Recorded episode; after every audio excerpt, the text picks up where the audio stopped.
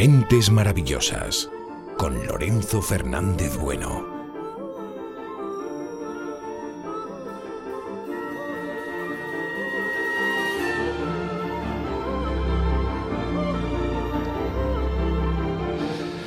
Mirad, hubo un tiempo en el que la fina línea que separaba la astrología y la astronomía era tan delgada que apenas si se podían encontrar las diferencias entre ambas disciplinas.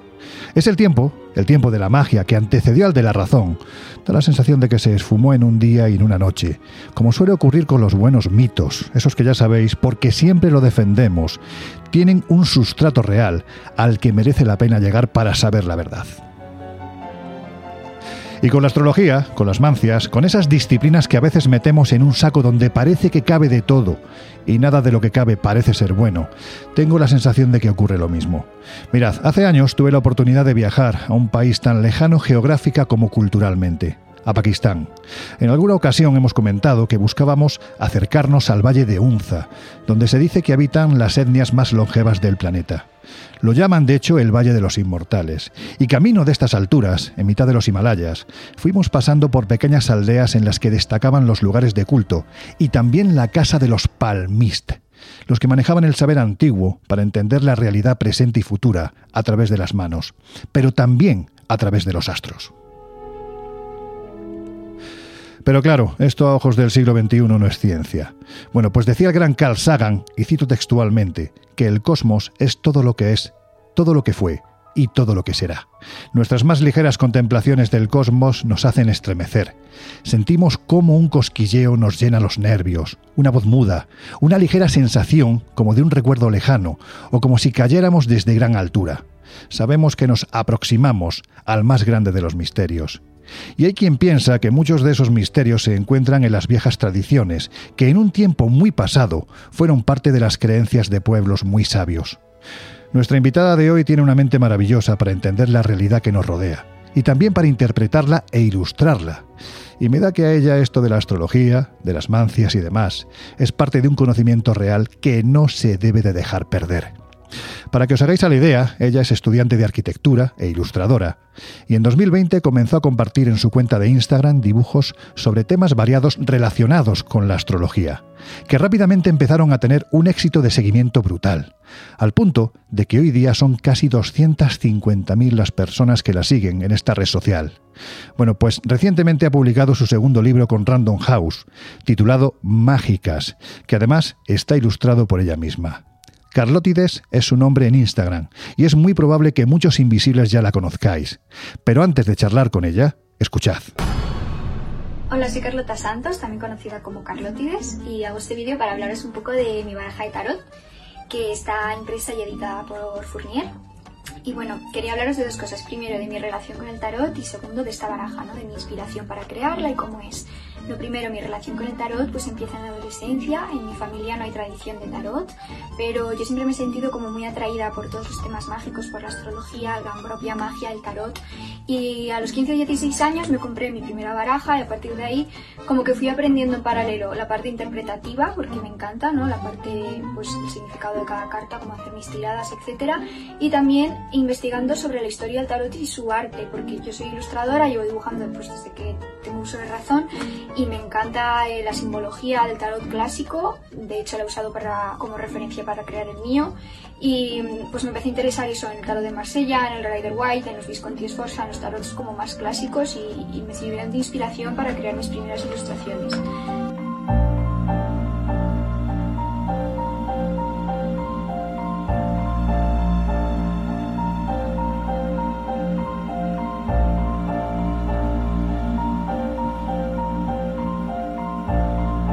El Colegio Invisible, en Onda Cero.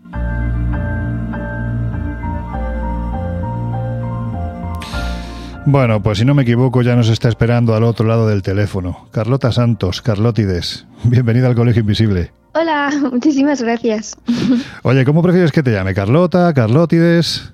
Carlota, Carlota está fenomenal. Vale, oye, ¿y por qué Carlotides? ¿Tiene, ¿Tiene algún significado? Pues sí, o sea, fue un poco una fusión entre las cariátides, Ah. porque a mí, bueno, pues como has dicho, pues yo soy arquitecta y, y, bueno, me gusta mucho la historia del arte y mi nombre, Carlota. Entonces fue un poco fusionar las dos cosas y salió Carlotides. Oye, ¿y cómo empiezas? Porque como hemos escuchado hace unos segundos, tú te empiezas a interesar siendo adolescente. ¿Cómo le interesa a una niña de 14, 15, 16 años los tarots, por ejemplo? ¿no? Porque no parece algo muy habitual. Bueno, yo la verdad es que siempre he sido muy inquieta visualmente, en plan, siempre he estado buscando como referencias y ya me gustaba mucho la mitología, también un poco porque en mi casa siempre ha habido muchos libros sobre el tema y pues estaba un día después de salir de clase cotilleando libros en el corte inglés, que es algo que hacía mucho cuando salía. Hmm. Y me llamó la atención la sección como de ciencias ocultas, que era algo que yo en mi vida había investigado y nada, pues vi un tarot, me llamó la atención porque además me acuerdo que en el librito que venía con el tarot salía la carta del sol en la portada y visualmente me impactó mucho y a partir de ahí ya empecé pues como a investigar. Claro, pero una cosa es investigar y otra cosa es de repente meterte en el lío de la divulgación astrológica, también de la cartomántica. ¿Cómo se da ese paso? Porque además, hay que decir, lo has mm. dicho, ¿no? Tu formación es arquitectura. ¿Cómo de repente, no sé si ya lo eres, si ya has terminado o estás en proceso? Sí, Has terminado. Acabo de terminar. Ah, pues enhorabuena. Pues. Muchas gracias. bueno, pues una arquitecta ya eh, hecha y derecha, ¿cómo de repente pega el salto y se pone a divulgar la astrología, la cartomancia? Sí, bueno, fue algo muy gradual, porque como te digo, yo empecé de manera autodidacta y pasé muchos años aprendiendo, leyendo y pues adquiriendo conocimiento sin divulgar. Y fue en 2020, a raíz del confinamiento, cuando yo empecé a subir sin mucha pretensión mis conocimientos y sobre todo mis ilustraciones inspiradas en la astrología, en el tarot y contando pues cosas.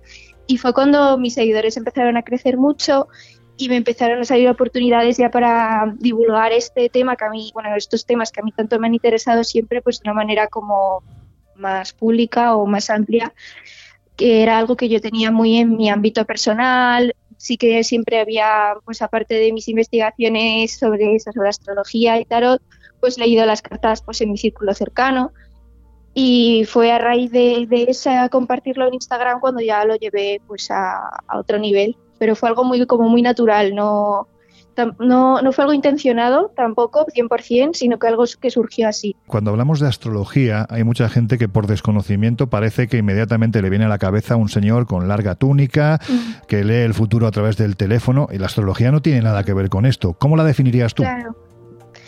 Pues bueno, para mí la astrología, para empezar, es una disciplina que es antiquísima y como tú bien has dicho en la introducción, antes no había una línea tan divisoria entre, entre lo que era astronomía y astrología.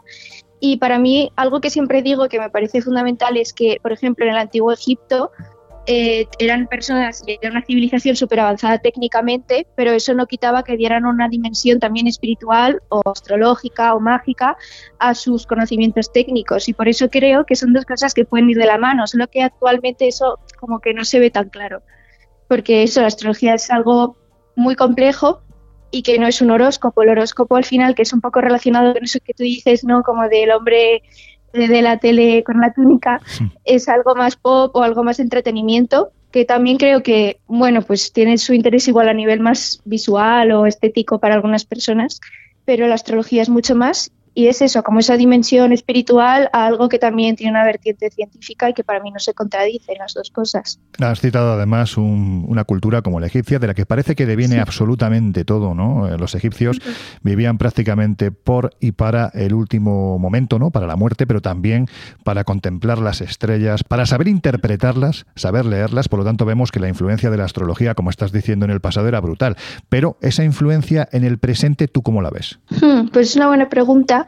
Yo creo que está viendo ahora como quizás un despertar, sobre todo en mi generación y en personas más jóvenes, porque es verdad que antes sí se veía la astrología como algo más de hacer risa, ¿no? Por, el mm. horóscopo y tal, pero yo sí que estoy viendo que ahora la gente igual sí que está contemplándola, al igual que la magia, como algo más como una herramienta personal o como simplemente una herramienta para conocerte a ti mismo, para interpretar desde un punto de vista más mágico, más espiritual la realidad y les crea menos conflicto o nos crea como generación menos conflicto integrarlo como algo más espiritual, que ya he dicho varias veces, mm.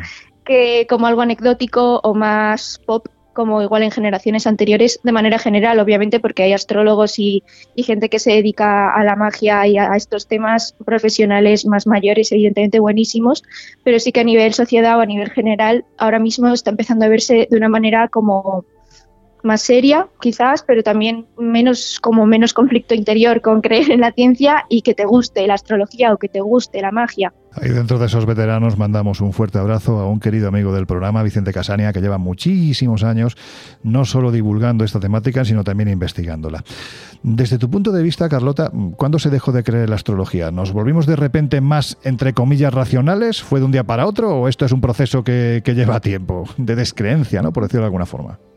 Sí, bueno, yo creo que la respuesta como más lógica sería decir que cuando el método científico y la mm. ciencia empezó a tomar protagonismo, ¿no?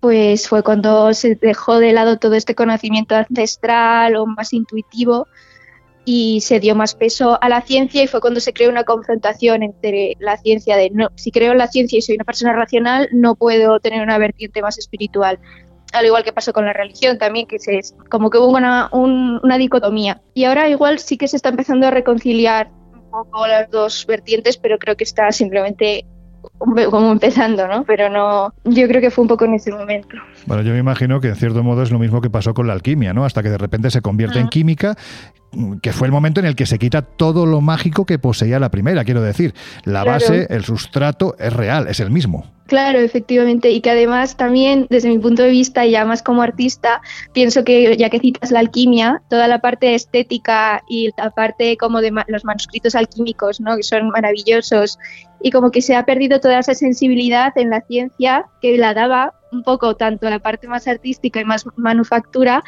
como la parte mágica cuando estaban las dos partes más reconciliadas y más unidas. Oye, pues ya que estamos hablando de alquimia y de astrología, hay que decir que tus libros, tanto mágicas como el primero, Constelaciones, repetimos, editados ambos por Penguin eh, Random House, hay que decir que están ilustrados por ti misma. Y en alguna ocasión he leído que decías que los viejos códices de estas dos disciplinas, tanto de la alquimia como de la astrología, te han servido de inspiración.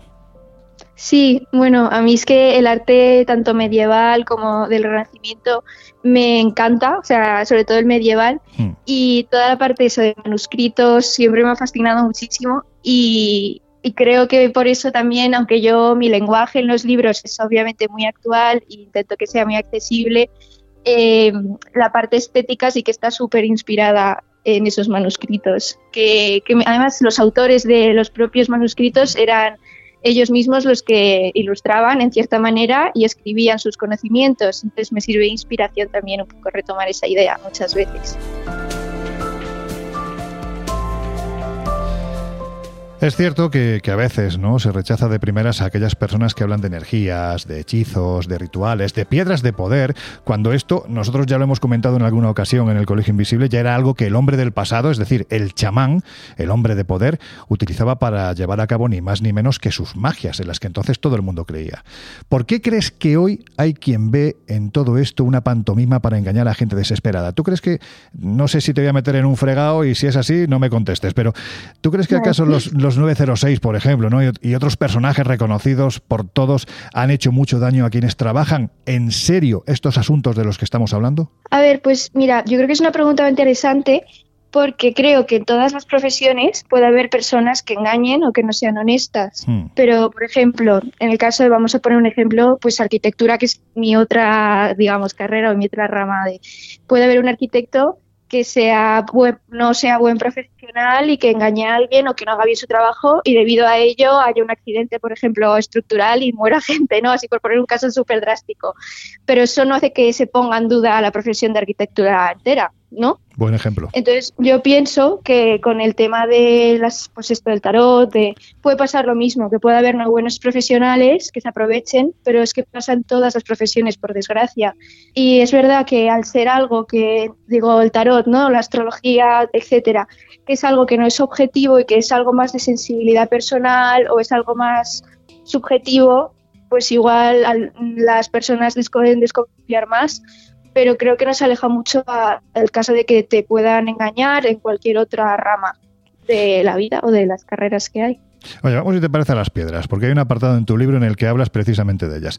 ¿Realmente un mineral puede ser un pequeño contenedor de energía? Y si es así, ¿cómo se descubre precisamente que es así? Como te digo, esto al final son cosas que son dependen de la sensibilidad personal o, y de la tradición de miles de años también, pero es un poco creer en ello y, y también cómo trabajes tú con las piedras o cómo tú las uses para encontrar tu equilibrio interior o el objetivo que estés buscando. Al final son siempre herramientas que si tú no las usas, pues pierden ese poder, por decirlo así. Pero ponme un ejemplo, a ver, alguna piedra que en un momento determinado digas, pues mira, esta piedra en concreto tiene estas características o puede servir para esto.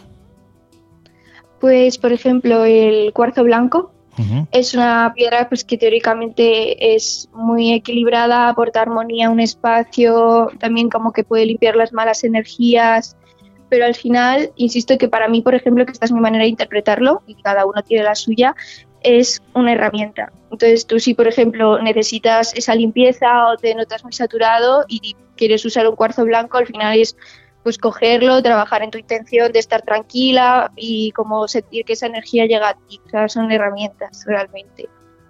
Oye, dices que Mágicas es un libro para ayudarte a conectar con tu energía y con todo tu potencial. Claro, la pregunta es si ese potencial lo tiene todo el mundo, incluso hasta quienes reniegan de manera a veces verbalmente violenta de estos asuntos. ¿Todo el mundo tiene potencial para ello? Bueno, pues la verdad es que eso no sé si todo el mundo tiene potencial, pero yo creo que las personas que sí que lo necesitan o que sí que necesitan o les llama simplemente, pues son las que van a verse atraídas hacia mi libro o hacia estos temas. Entonces, hay una pregunta que es mucho que a mí me hacen mis seguidores, por ejemplo, que si hace falta un don o algo así, pues para leer el tarot o para adentrarte en este mundo. Y yo siempre digo que el don, entre comillas, es que te llame o que te apetezca explorarlo, porque al final es eso lo que te hace conectar con, con todo este tema y que te ayude, que al final es ese el objetivo. Oye, Carlota, ¿tú eres consciente de que en otro tiempo te habrían quemado? Bueno, a mí también, la verdad. ¿eh? Pues la verdad es que nunca lo había pensado de esa manera, pero bueno, es menos mal que ya no, no sé. No, bueno, menos mal, ¿no? Los tiempos han hecho que nos volvamos, aparentemente, da la sensación de que un poquitín más tolerantes, especialmente con este tipo de contenidos. Hmm, sí, puede ser.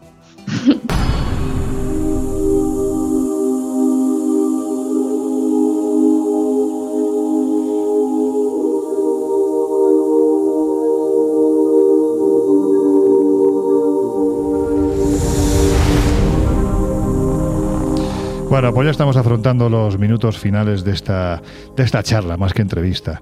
Y antes de terminar, ¿cuál será tu próximo libro? Porque estoy seguro de que ya estás trabajando en ello. bueno, todavía no estoy trabajando, trabajando en ello porque por ahora estoy muy con la promoción de este y estoy con otros proyectos, pero sí que es verdad que tengo ideas para uno tercero y aún no puedo desvelar mucho, pero no haremos spoilers. sí que lo tengo en mente, el tema de hacer otro más, la verdad. Bueno, pues con esto nos vamos a despedir. Dentro de no mucho tiempo estoy seguro de que sabremos cuál es el nuevo libro de Carlota, de Carlotides, ya sabéis. Y decirte, oye, que ha sido un placer disfrutar de esta conversación, de tu libro Mágicas, que ya te he comentado, que ha durado muy poquito en mi casa, me lo han robado, literalmente, que ha sido editado por Random House. Y además, eh, chica, tus dibujos, porque hay que ver cuánto talento hay en tus ilustraciones. Muchísimas gracias. Gracias a ti por asomarte a nuestra ventana misteriosa y te esperamos en un futuro colegio invisible, Carlota. Que tengas un feliz verano, amiga. Igualmente, muchísimas gracias. Hasta siempre, chao. Hasta luego.